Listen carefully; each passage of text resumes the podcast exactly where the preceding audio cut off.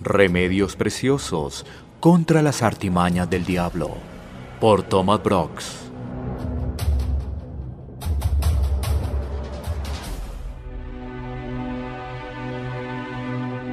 En este capítulo trataremos con otras dos tácticas utilizadas por el diablo para hacer que los creyentes caigan en el pecado.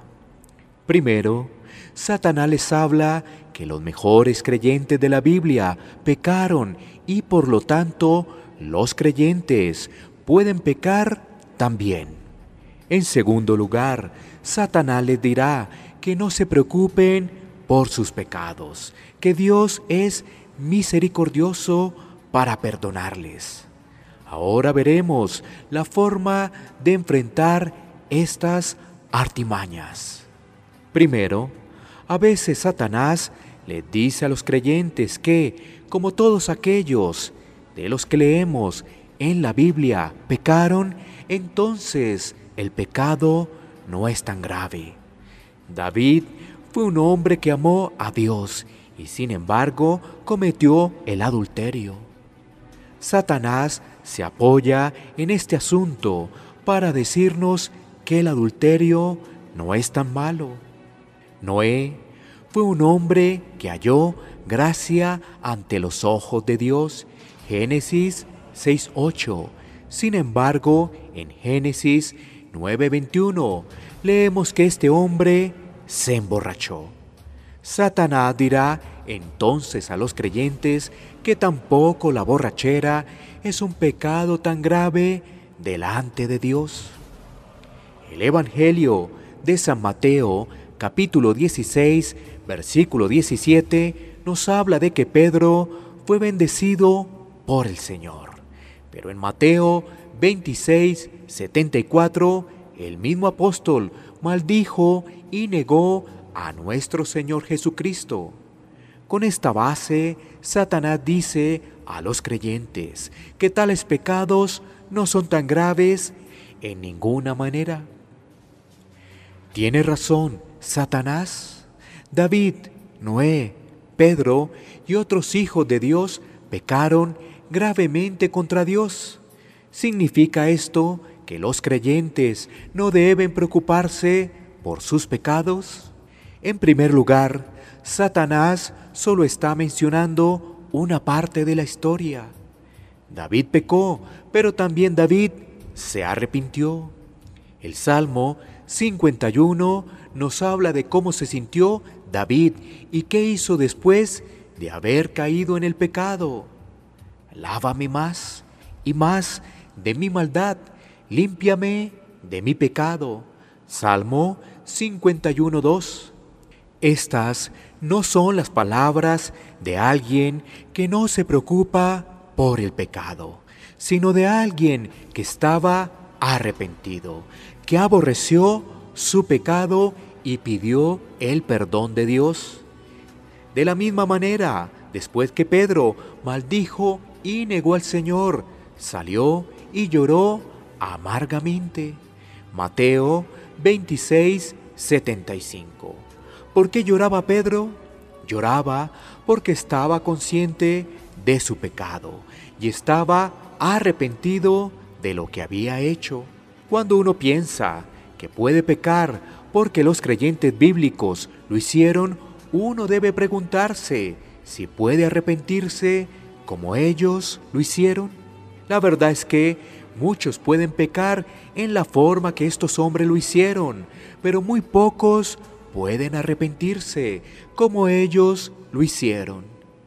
Es decir, aunque los creyentes bíblicos cayeron en el pecado ocasionalmente, en realidad lo aborrecían. Del mismo modo, los creyentes deben aborrecer el pecado y desear alejarse de él. Segundo, nótese que estos creyentes no permanecieron en el pecado. Pecaron en ocasiones, pero no vivían en el pecado. Y aun cuando pecaron, no lo hicieron de todo corazón. Satanás desea que los creyentes pequen tan seguido a fin de que se acostumbren al pecado. quiere que se sientan a gusto pecando. Esto es muy diferente a la forma en que cayeron David y Pedro. Es necesario recordar que David y los demás creyentes mencionados sufrieron mucho a consecuencia de sus pecados. En el Salmo 51, David dice que le fue tan doloroso como la fractura de un hueso. Salmo 51.8. Y Dios le sentenció como consecuencia de su falta, diciéndole que siempre habría violencia en su familia, y así ocurrió. Los pecados de David y Pedro están registrados en la Biblia como una advertencia a los creyentes y también para su ayuda. Por un lado, Dios no quiere que los creyentes se desesperen cuando pecan y por esta razón nos muestra que aún los creyentes más fuertes pecaron. Y por otro lado Dios advierte a los creyentes a no descuidarse en su lucha contra el pecado.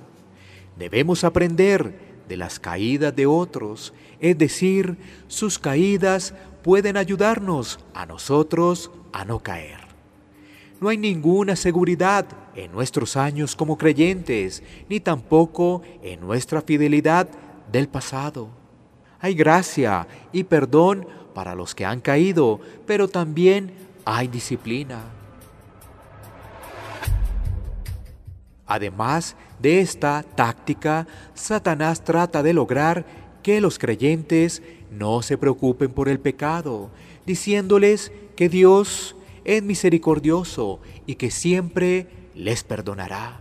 El diablo les habla de que Dios es un Dios de pura misericordia y que está dispuesto a tenerles misericordia y que siempre estará más propenso a perdonar que a castigar a su pueblo. Veamos a continuación cinco remedios preciosos en contra de esta táctica.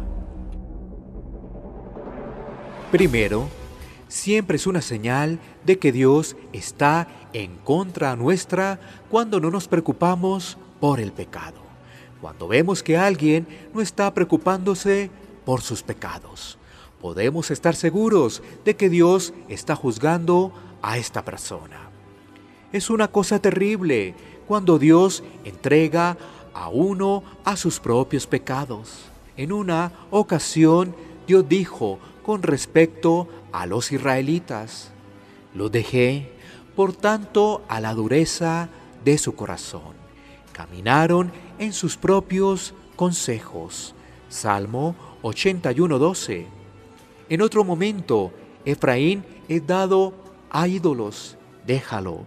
Oseas 4.17. Esto fue el juicio de Dios contra ellos. Cuando Dios abandona a un pueblo, entonces ya no se preocupan por sus pecados. Segundo, Dios es tanto misericordioso como justo. Su misericordia no anula su justicia.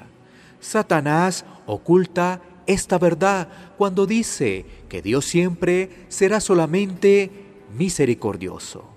Cuando Adán pecó, Dios en su justicia le echó fuera del paraíso. Cuando el mundo antediluviano se corrompió, Dios en su justicia mandó el diluvio, a menos que los pecadores se arrepientan. Dios no les puede perdonar. Tercero, los pecados contra la misericordia de Dios acarrean mayor juicio. Cuando los hombres abusan de la misericordia de Dios, entonces viene su juicio. Este es el orden en que Dios actúa. Ofrece primero su misericordia. Pero si los hombres no le hacen caso, entonces son juzgados. Dios mostró gran misericordia y ternura hacia los israelitas.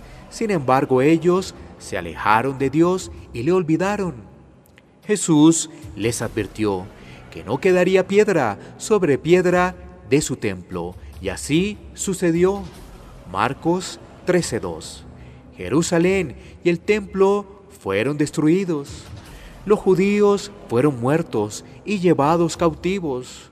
Los que abusaron de la misericordia de Dios y le dieron la espalda a sus advertencias fueron objetos de su justicia.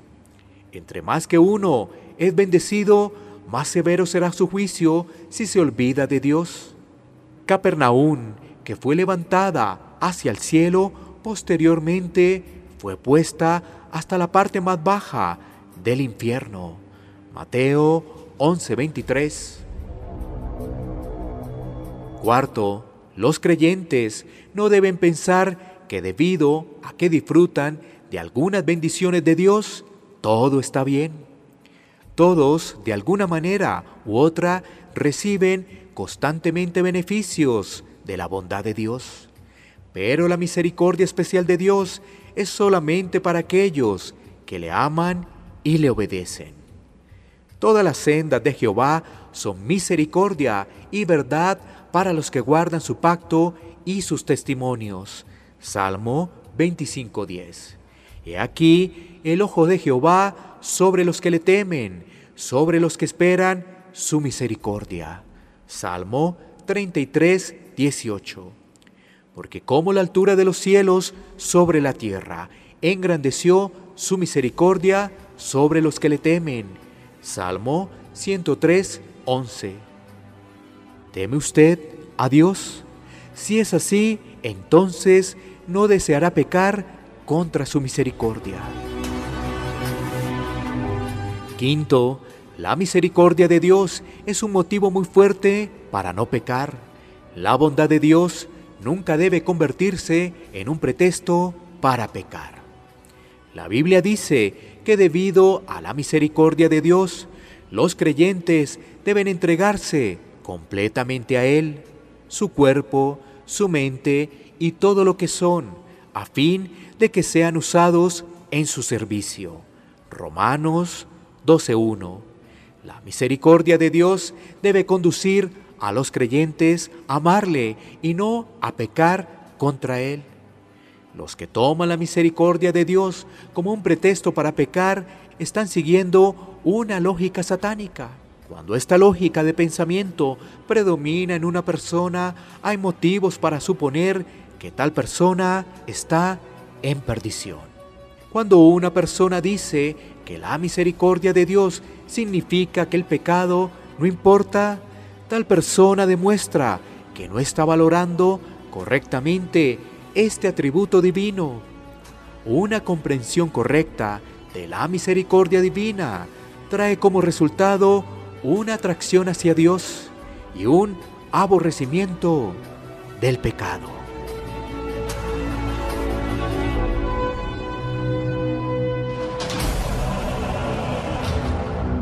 Remedios preciosos contra las artimañas del diablo por Thomas Brooks.